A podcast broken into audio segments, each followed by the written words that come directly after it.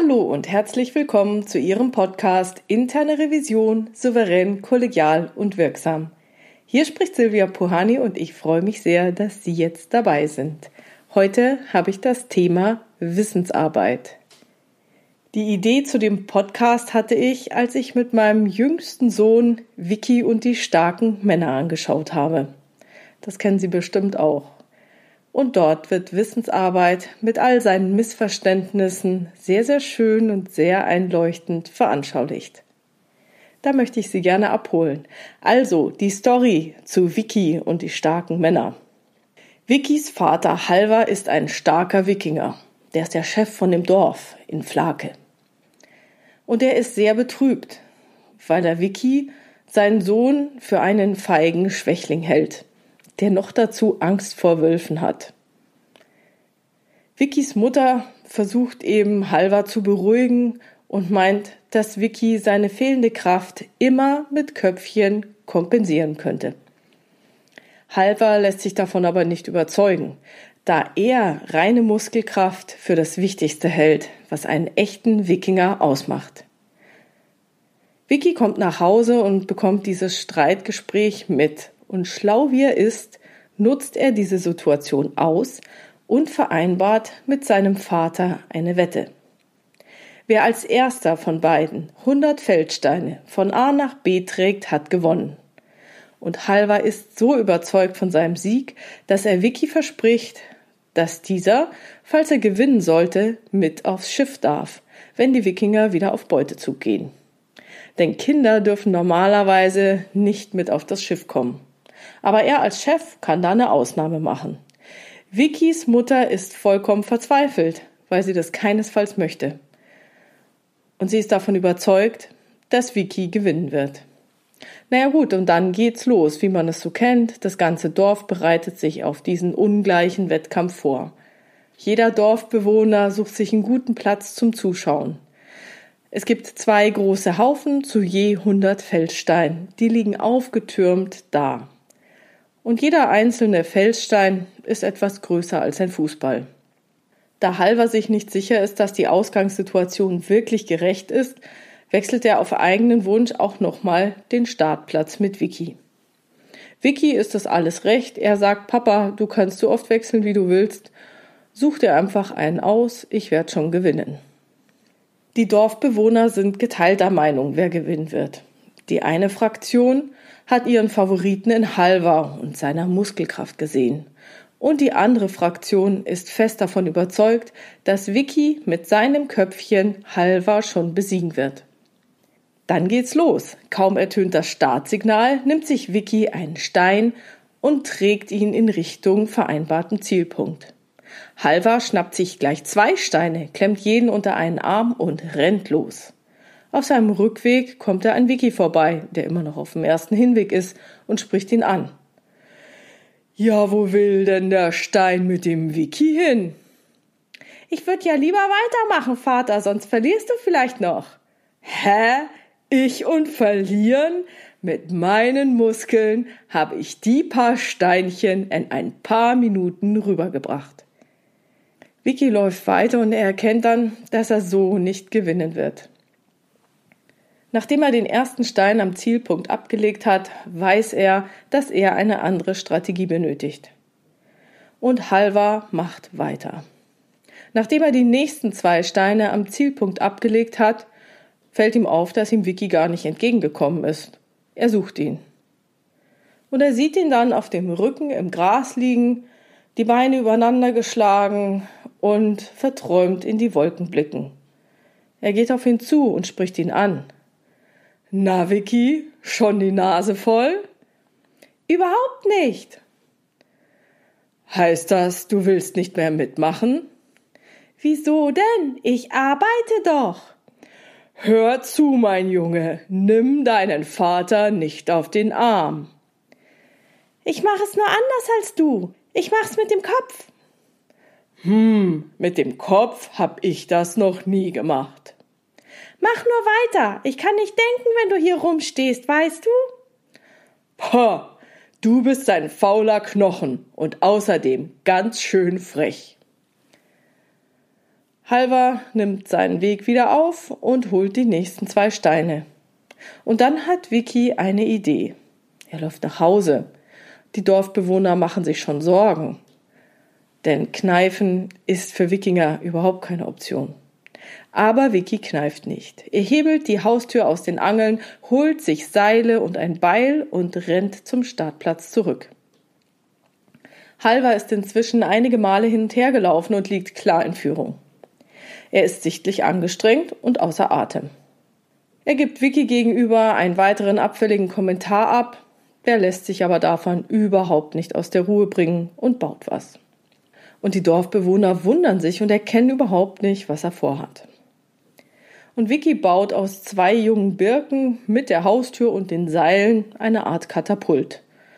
Naja, dass diese Konstruktion physikalisch äußerst fragwürdig ist, blenden wir hier mal aus. Wie auch immer. Das Katapult funktioniert und er schleudert in Windeseile erst alle Steine und dann noch sich selbst zum Ziel und gewinnt vor Halva. Und so kommt es, dass Vicky, obwohl er noch ein kleiner Junge ist und seine Mutter wirklich was dagegen hat, mit den Wikingern in See stechen darf. Denn Halva von Flake hält, was er versprochen hat. So warum erzähle ich Ihnen jetzt die Geschichte? Worauf will ich hinaus? Vicky ist ein Wissensarbeiter.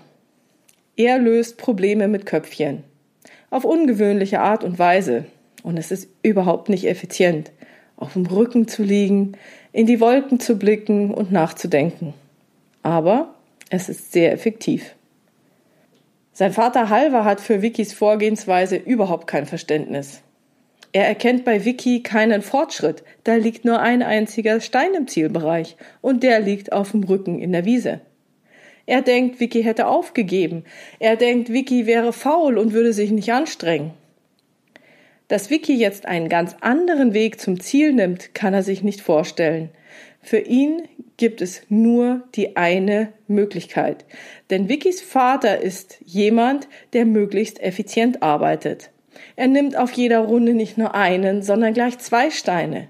Er läuft schneller als Vicky und er strengt sich an. Er verausgabt sich körperlich bis an die Grenze. Und nur weil Halva mit seinen ziemlich vielen Steinen, die er da schon aufgetürmt hat, im Ziel in Führung liegt, bedeutet es noch nicht, dass er am Ende auch gewinnen wird. Und nur weil Vicky erst einen Stein zum Ziel gebracht hat, bedeutet es auch nicht, dass er verlieren wird. Die Arbeit eines Wissensarbeiters lässt sich nicht zählen, messen oder wiegen. Was bedeutet das jetzt für die interne Revision? Nun, wir sollten uns zunächst fragen, welche Art von Arbeit wir selber machen. Denn traditionell machen wir unsere Arbeit genau wie Halva. Traditionell führen wir eine normative Prüfung durch. Da gibt es klare Normen, von denen nicht abgewichen werden darf. Wir haben eine Checkliste mit ganz vielen Punkten oder Fällen, die es zu prüfen gibt. Und da gibt es dann nur schwarz oder weiß. Entweder wurde eine bestimmte Sache richtig gemacht oder eben nicht. Wir haben ein eindeutiges Soll und ein eindeutiges Ist. Und immer dann, wenn das Ist vom Soll abweicht, treffen wir eine Prüfungsverstellung. Das sind die ganz klassischen Einzelfallprüfungen. Und bei denen ist jeder einzelne Checklistenpunkt von den anderen Punkten der Checkliste vollkommen unabhängig. Einer kann falsch sein, alle anderen können richtig sein. Es können alle falsch sein, es können alle richtig sein. Ein Einzelner trifft noch überhaupt keine Aussage auf die anderen. Und auch ein Einzelfall dauert genauso lang wie der nächste. Dann ist es nämlich wirklich so, wenn ich schneller arbeite, bin ich schneller fertig. Wenn ich länger bleibe, schaffe ich mehr. Wenn es länger dauert, habe ich mir vielleicht auch zu viel Zeit gelassen und der Fortschritt der Arbeit kann an der Zeit gemessen werden und an den erledigten Checklistenpunkten. Und das ist ja für das Revisionsmanagement auch schön. Die schauen einfach drauf, aha, Checkliste halb fertig, ist im Plan, sieht gut aus. Meine Erfahrung ist aber, dass diese Art von Prüfung immer seltener wird. Sicherlich gibt es noch solche normativen Prüfungen, wahrscheinlich besonders im Bereich Rechnungswesen oder Geldwäsche. Aber diese Prüfungshandlungen sind gleichbleibende Routinen. Und jede Routine wird meiner Meinung nach über kurz oder lang automatisiert werden. Entweder kommt sowas wie die Blockchain und es ist von Anfang an alles richtig und muss nicht mehr geprüft werden, wenn der Prozess dann läuft, oder eine Prüfungshandlung ist weiterhin notwendig im laufenden Prozess und die wird dann durch irgendeinen Roboter, Bot, keine Ahnung, irgendwas ersetzt werden. Meiner Meinung nach bedeutet das jetzt aber nicht, dass wir gar nichts mehr zu tun haben werden. Ganz im Gegenteil. Aber was es wird, es wird deutlich spannender. Denn wir werden zunehmend prinzipienorientierte Sollvorgaben haben. Und bei denen existiert dann kein klares Schwarz oder Weiß, sondern ein großer Graubereich. Auch führt die zunehmende Komplexität dazu, dass einzelne Prüfungshandlungen nicht mehr unabhängig voneinander zu betrachten sind. Eine einzelne isolierte Feststellung bedeutet noch überhaupt nichts, weil sie muss im Kontext mit anderen Dingen betrachtet werden. Eine einzige Sache, die nicht in Ordnung ist, kann durch etwas anderes kompensiert werden. Mehrere Dinge, die nicht da sind, können die ganze Sache schlimmer machen. Es kommt darauf an. Und immer dann, wenn wir jetzt schon auf eine Frage mit Es kommt darauf an antworten, dann bewegen wir uns nicht mehr in dem Bereich der normativen Prüfung.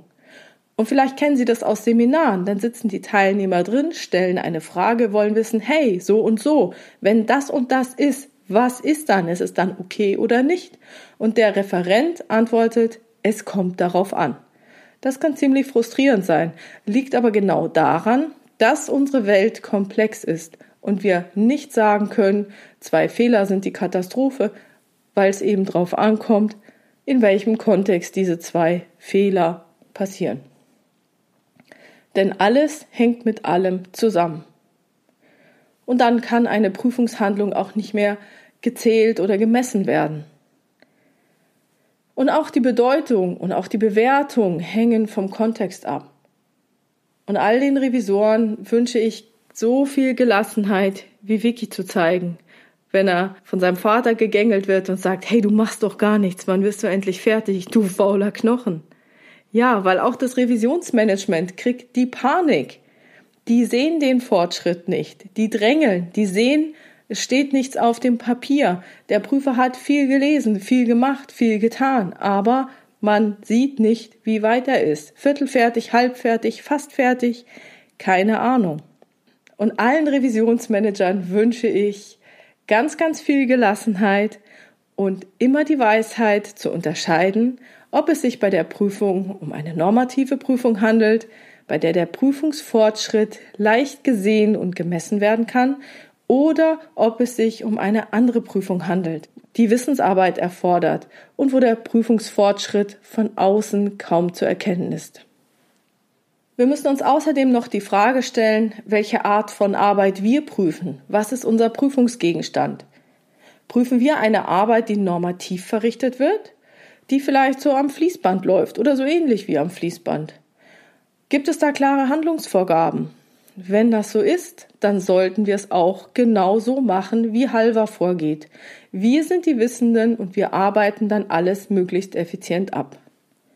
Oder liegt das nicht vor? Prüfen wir vielleicht ein Projekt, das sich in einem komplexen Umfeld bewegt. Dann kann dann irgendein Phänomen auftreten, das unterschiedlich erklärt werden kann. Zum Beispiel, Sie haben ein Projekt, das hat einen Terminplan und Sie sehen, hey, Termin ist überschritten. Die haben zu lange gebraucht. In einem normativen Umfeld könnte man sagen, hallo, ihr seid zu spät, falsch, Fehler, Mangel. In einem komplexen Umfeld kann man sich das Ganze auch anders erklären. Natürlich kann es sein, dass die Projektmitglieder sich wirklich auf die faule Haut gelegt haben und sich nicht um das Projekt gekümmert haben, aber das ist nur eine Erklärung. Es kann ja auch sein, dass sich die Rahmenbedingungen im Projektverlauf geändert haben. Oder es kann auch sein, dass notwendige Abstimmungen mit dem Auftraggeber länger gedauert haben als geplant. Vielleicht hat der Auftraggeber für die Formulierung seines Auftrags oder seines Wunsches viel länger gebraucht, weil vielleicht ein paar Nachfragen kamen und er gar nicht wusste, was er wollte. Vielleicht hat ja auch das Projektteam den Auftrag nicht ohne Nachverhandlung angenommen, weil es bestimmte Aspekte vermisst hat oder gesehen hat, Mensch, wenn er das so will, das wird nichts. Da müssen wir nochmal nachfragen. Das muss vorher ausreichend durchdacht werden, sonst wird das nichts. Und durch diese Nachverhandlung können dann vielleicht irgendwelche Missverständnisse ausgeräumt werden oder das Setup kann verändert werden. In so einem Fall sollten wir wie Vicky vorgehen und unser Köpfchen einschalten. Dann gilt es, sich einen Überblick zu verschaffen über das Thema. Versuchen Sie, die Zusammenhänge zu erkennen. Identifizieren Sie Muster und Wechselwirkungen zwischen den einzelnen Elementen. Und nehmen Sie keine wissende, sondern eine fragende Haltung ein. Fragen Sie sich, was kann schiefgehen, wenn? Und dann spielen Sie einige Varianten durch. Das können Sie auch im Dialog mit Ihrem Revisionspartner machen. Und ich bin sicher, dass Sie dann die Knackpunkte identifizieren werden. Das Fazit dieser Episode ist, achten Sie bitte in Ihren Prüfungen immer auf den Kontext, in dem Sie sich bewegen. Handelt es sich eher um eine normative Tätigkeit, kann die meist auch normativ geprüft werden, also ganz traditionell. Oder prüfen wir oder prüfen Sie in einem komplexen Umfeld eine komplexe Tätigkeit. Dann arbeiten Sie bitte wie Vicky mit dem Kopf. Je flexibler Sie Ihre Vorgehensweise anpassen können, umso sicherer werden Sie sich in unbekannten Prüfungsgebieten bewegen können. Ich wünsche Ihnen viel Spaß beim Ausprobieren und freue mich schon auf Ihre Erfahrungsberichte mit dieser flexiblen Vorgehensweise. Das war's für heute mit dem Thema Wissensarbeit. Wenn Sie eine Fragestellung haben, die Sie in diesem Podcast gerne beantwortet hätten oder mir einfach nur Feedback geben wollen, dann schreiben Sie mir gerne per Mail an info@puhani.com oder nutzen eines der Kontaktformulare auf meiner Webpage www.puhani.com. Dort gibt es eine anonyme und eine offene Variante. Wenn es Ihnen gefallen hat, dann erzählen Sie es bitte gerne weiter, teilen Sie diese Folge und vielleicht auch den ganzen Podcast mit Ihren Revisionskollegen und vielen, vielen Dank für Ihre tollen Kommentare und Bewertungen. Bleiben Sie dran und hören Sie gerne wieder rein in Ihren Podcast Interne Revision souverän, kollegial und wirksam. Mein Name ist Silvia Puhani und ich wünsche Ihnen erfolgreiche Prüfungsprozesse.